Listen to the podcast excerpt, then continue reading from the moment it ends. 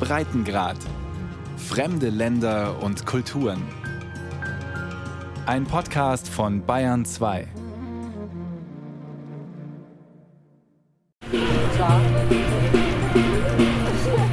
Alle Urlaubsflieger aus dem Ausland landen in Tirana.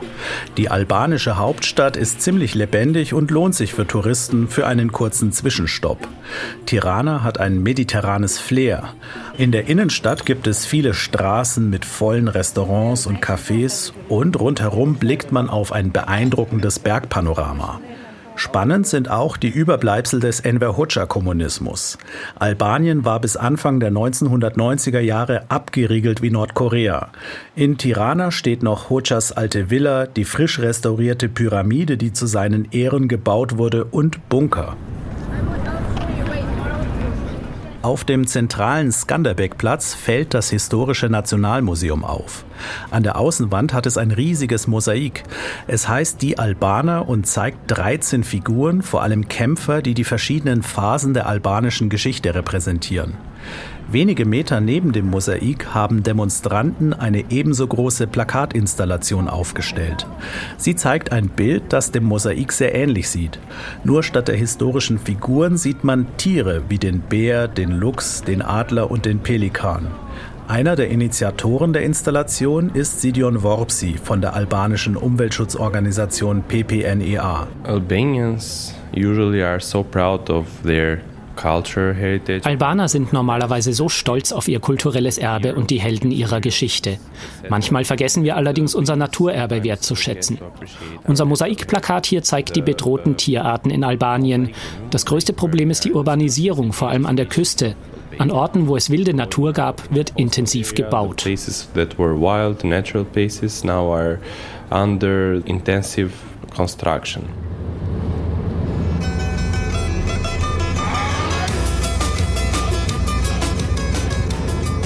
Eine halbe Stunde Autofahrt von Tirana und man ist am Meer und passiert Albaniens zweitgrößte Stadt Durres. Ein Hotel- und Hochhausblock steht neben dem nächsten. Der Blick auf die Küste ist hier fast komplett zugebaut. Doch südlich von Durs kommen dann immer wieder wilde verlassene Küstenabschnitte und fantastische Berglandschaften. Nach drei Stunden Autofahrt ist man ganz im Süden angekommen, in Xamil. Der 3000 Einwohner Badeort liegt vor der griechischen Insel Korfu und vor ein paar kleinen vorgelagerten Inseln. Xamil wird auch die Karibik Albaniens genannt, denn hier ist das Meer türkis und der Sand weiß. Ein Familienzimmer mit Balkon und Blick aufs Meer kostet in der Nachsaison nur noch 70 Euro pro Nacht. Weniger als die Hälfte des Preises der Hochsaison. Eigentlich ist hier alles perfekt. Nur ist Xamil schon ziemlich mit Hotels zugebaut. Teilweise sind es hässliche Klötze. Kein Platz für eine Strandpromenade, um am Meer entlang zu schlendern. Lujeta Rashica sitzt mit ihrem Baby auf der Strandliege neben Mara Greiner. Sie kommt aus Lüneburg und hat kosovo-albanische Wurzeln. Sie erzählt, dass sich Xamil in den letzten Jahren sehr verändert hat. Ich war vor sechs Jahren hier und äh, ich habe noch den alten Strand, wo ich vorher war, gesucht und ich habe es einfach nicht gefunden, weil sich natürlich auch vieles entwickelt hat. Es hat sich vieles weiterentwickelt. Nichtsdestotrotz finde ich trotzdem immer noch wunderschön, weil man kann ja fußläufig auch in anderen Buchten hin. Es gibt noch vieles zu sehen. Unberührte Natur drumherum. Im Internet gibt es Videos, wie Xamil im Sommer aussieht. Alle Hotels voll, am Strand Sonnenschirm an Sonnenschirm und Schaumpartys mit lauter Musik. Küstenorte wie Durres, Golem, Saranda oder Xamil haben ihren Zenit überschritten, findet Sydion Worpsi von der Umweltschutzorganisation PPNEA in Tirana. Es wurde über die Maßen urbanisiert und das führte dazu, dass sich seit dem letzten Jahr vermehrt Leute im Internet beschwert haben, dass es nicht mehr schön ist. Man hat einfach angefangen zu bauen und es wurde oft illegal gebaut, zu nah an der Küste, oft höher als erlaubt. Und die Gemeinden haben einfach nur das Geld gesehen und haben sich gesagt, sagt, na gut, dann machen wir einen neuen Bebauungsplan und dann können die illegalen Bauwerke einfach stehen bleiben. Das Motto lautet, möglichst schnell, möglichst viele neue Zimmer schaffen. Und das hat auch seinen Grund. Denn Albanien hatte gerade zwei Rekordjahre in Folge. 2022 kamen 7,5 Millionen Touristen. Und in diesem Jahr werden es rund 10 Millionen sein. Im Fischrestaurant Guvat am Strand von Xamil war in diesem Sommer die Hölle los yeah. Erzählt die Inhaberin Elvana Marco. Das Restaurant steht auf einem kleinen Hügel und hat eine große Terrasse mit tollem Blick auf eine Badebucht. Zum Restaurant gehört ein kleiner Privatsandstrand, an dem man mit Essen und Trinken bedient wird. Ein Fischgericht kostet meistens zwischen 12 und 20 Euro. Albanien ist noch etwas günstiger als Kroatien. Eine Doppelliege mit Bambus-Sonnenschirm kostet 25 Euro pro Tag, die Luxusvariante mit Holzdach und Vorhang 50 Euro. Das wiederum sind stolze Preise. Doch Strand und Restaurant waren von April bis September sehr gut besucht, sagt Elvana Marco.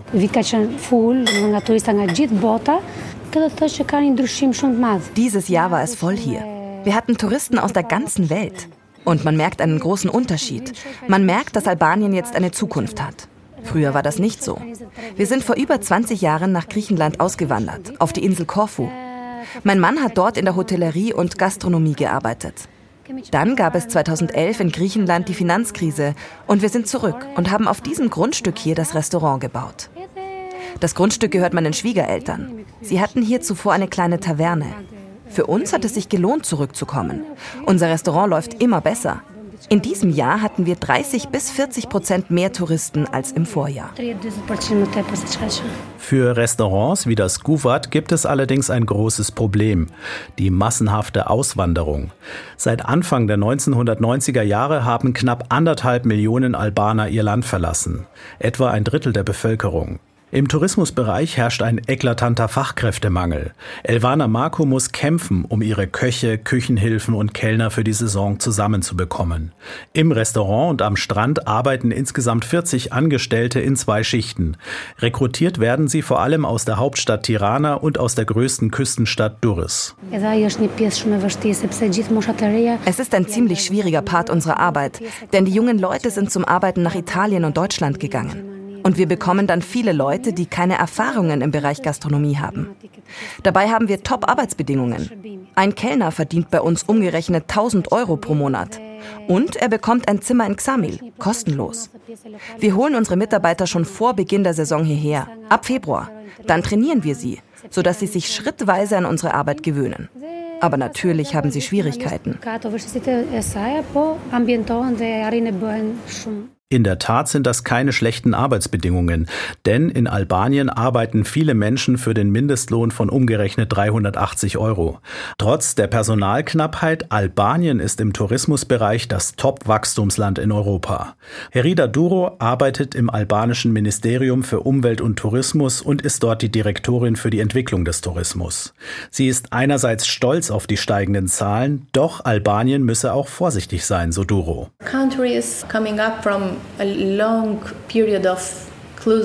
Unser Land war lange Zeit ein abgeriegeltes kommunistisches Land. Und danach ist alles explodiert. Die Politik hat den Tourismus lange nicht gesteuert und wir haben viele Fehler gemacht. Für das kommende Jahr bereiten wir Aktionspläne vor, um die Touristenströme zu entzerren. Wir wollen die Saison zwei Monate früher starten und die Orte, an denen sich der Massentourismus bald entlasten.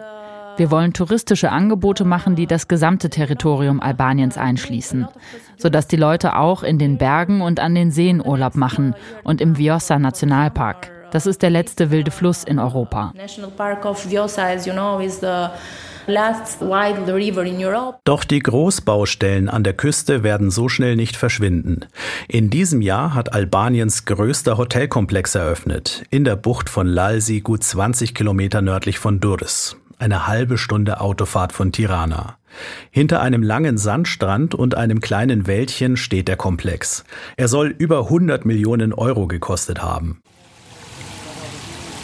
Der Komplex besteht aus einem großen, langgezogenen Hotel mit knapp 500 Zimmern und zwei Villen. Dazu vier Restaurants, drei Swimmingpools, einer davon 150 Meter lang und ein großer Spa-Komplex. Gebaut hat das Ganze der albanische Oligarch Artan Dulaku, der Regierungschef Edi Rama nahesteht. Betrieben wird der Komplex von der bekannten spanischen Kette Melia. Für die Spanier hat das Albanien-Geschäft gerade begonnen, sagt Melia-Generaldirektor Juan Tuñón. Albania está entre los tres destinos más importantes Albanien gehört zu den drei wichtigsten Destinationen weltweit, was den Wachstum im Bereich Tourismus angeht. Die anderen Boomländer sind Mexiko, Dubai und China. Wir betreiben jetzt in Albanien drei Hotels. Innerhalb der kommenden fünf Jahre wollen wir hier 15 Hotels haben, vor allem im Süden. Die Verträge sind schon unterzeichnet. Aber wir brauchen neben Tirana noch einen weiteren Flughafen für den Süden des Landes. Denn ein Flughafen darf nicht weiter als zwei Stunden vom Hotel entfernt sein. Dieser Logik des Tourismusbusiness will Albanien gerecht werden und einen weiteren Flughafen bauen. Er entsteht in der Nähe der Küstenstadt Vlora, ziemlich genau in der Mitte der albanischen Küste. Bei Umweltschützern wie Sidion Worpsi ist der Flughafen umstritten, denn er liegt am Rande der Nata Lagune unweit der Stelle, wo der wilde, naturbelassene Fluss Vjosa ins Meer mündet. The worst decision they have es war die schlechteste Entscheidung, die man fällen konnte. Sie schützten nur den Flussstrom der Vjosa, aber nicht das Flussdelta und die Lagune. Sie ist das zweitwichtigste Vogelschutzgebiet in Albanien mit etwa 20.000 Vögeln pro Jahr. Und die sind in Gefahr, wenn dort breite Straßen und viele Lichter hinkommen und wenn Wasser abgezapft wird. Die Narta-Lagune ist der einzige Ort in Albanien, an dem Flamingos brüten. Wir zählen dort bis zu 4000 Flamingos pro Tag. Und in der Narta-Lagune gibt es auch etwa 70 Paare des dalmatinischen Pelikans. Das ist eine bedrohte Vogelart. Die Regierung hat einfach den Fakt, dass es ein Naturschutzgebiet ist, heruntergespielt. Sie hätten Alternativflächen für den Flughafenbau gehabt, aber man hat die Narta-Lagune gewählt, weil die Flächen dem Staat gehören und weil es keine landwirtschaftliche Nutzfläche ist. Albaniens Regierungschef Premier Edi Rama scheint von dieser Kritik nichts hören zu wollen. Diesen Eindruck machte er bei einem Pressetermin im neuen Vjosa Nationalpark. Mir hat hier jemand gesagt, dass es Leute gibt, die uns weiterhin mit den Vögeln am Flughafen Flora belästigen. Ich würde Sie bitten, damit aufzuhören. Wir haben alle Beratungen und Umweltstudien für den Flughafenbau durchgeführt. Wir schützen doch schon die Natur. Wir haben hier den letzten wilden Fluss Europas erhalten und dafür gesorgt, dass die Vjosa ein wilder Tiger bleibt und kein zahmes Kätzchen wird. Belästigen Sie uns also hier nicht mit Briefen und Umgestaltungswünschen, was den Flughafen Vlora angeht. Stören Sie uns nicht.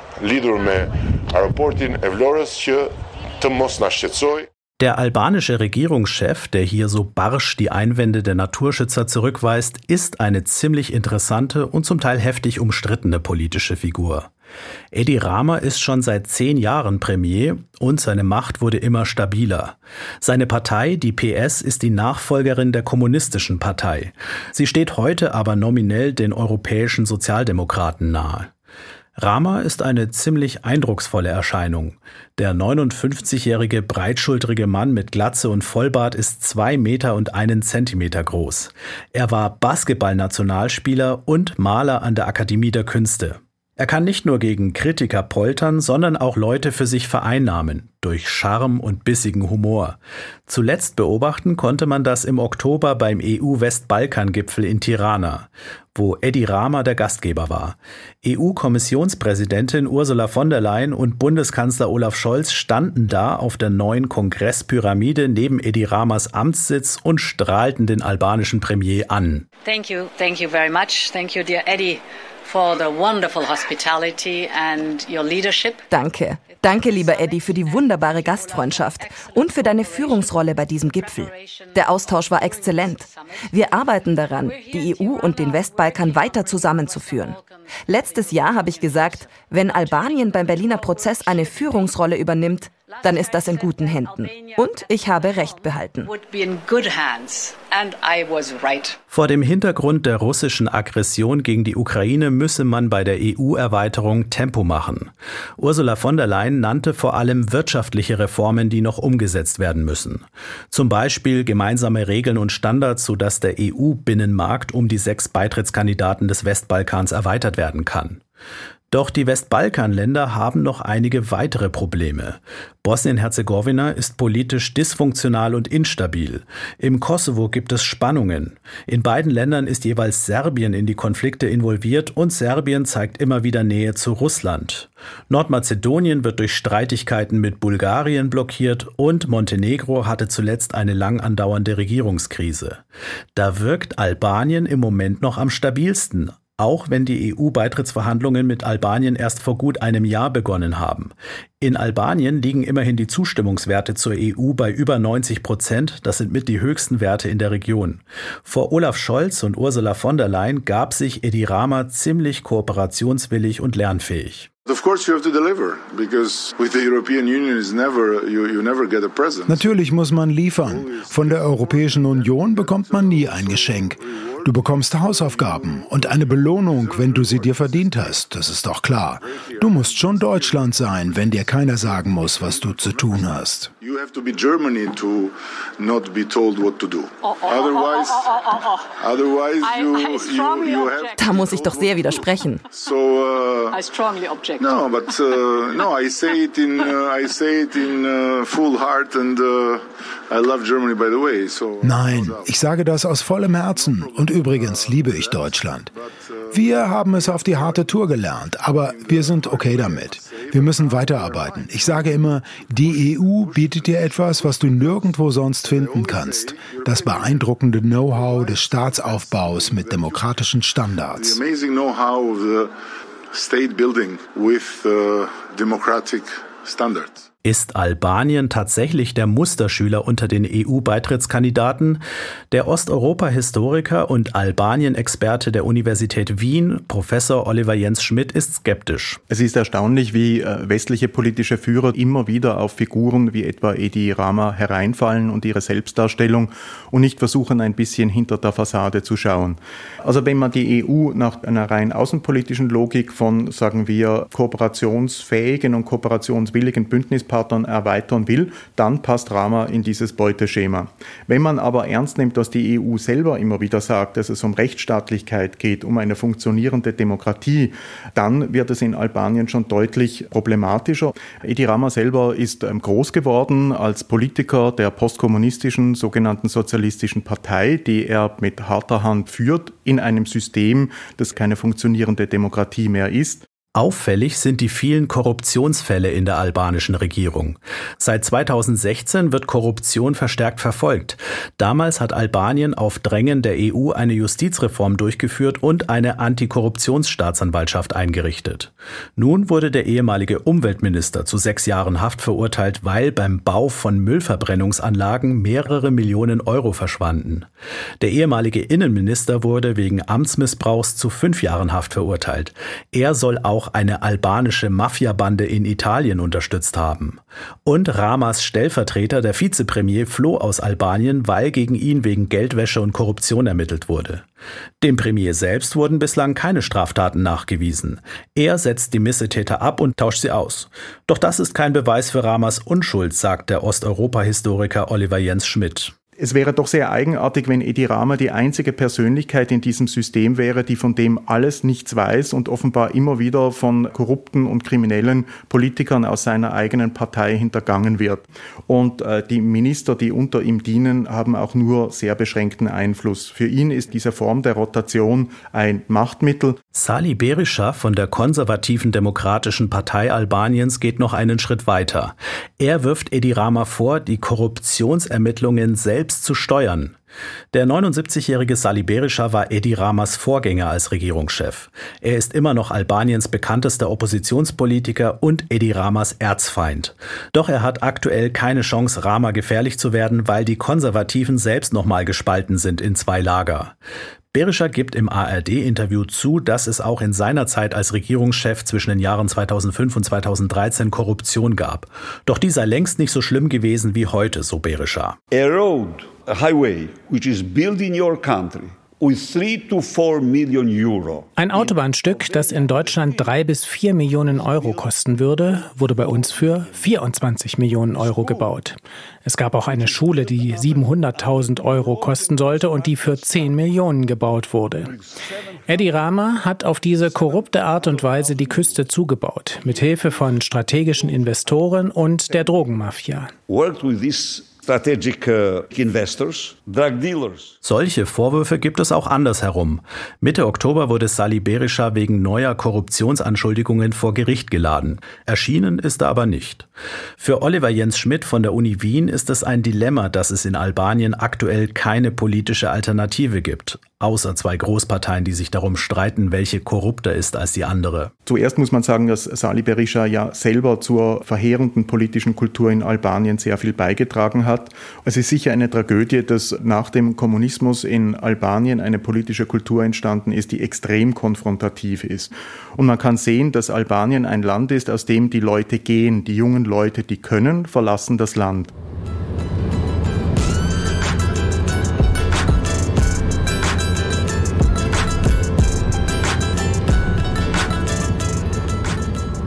Besonders gut beobachten lässt sich die Abwanderung im Norden Albaniens, an der Grenze zum Kosovo. Es ist eine der ärmsten Regionen Europas. Von hier stammen die meisten Albaner, die illegal auswandern. Aktuell vor allem nach Großbritannien. Mir, Sticen ist ein kleines Dorf am Rande eines Gebirges nicht weit von der 50.000 Einwohnerstadt Kux. Mehr als die Hälfte der Bewohner sind ausgewandert, etwa 300 Personen. Auf einem Feld arbeiten ein paar Landwirte bei der Heuernte. Einer von ihnen erzählt über die Armut im Dorf. Die Wirtschaft hier ist bei Null. Es gibt keine Arbeit. Ich wollte auch auswandern, aber ich habe hier ein bisschen Landwirtschaft, ein paar Kühe, die ich versorgen muss.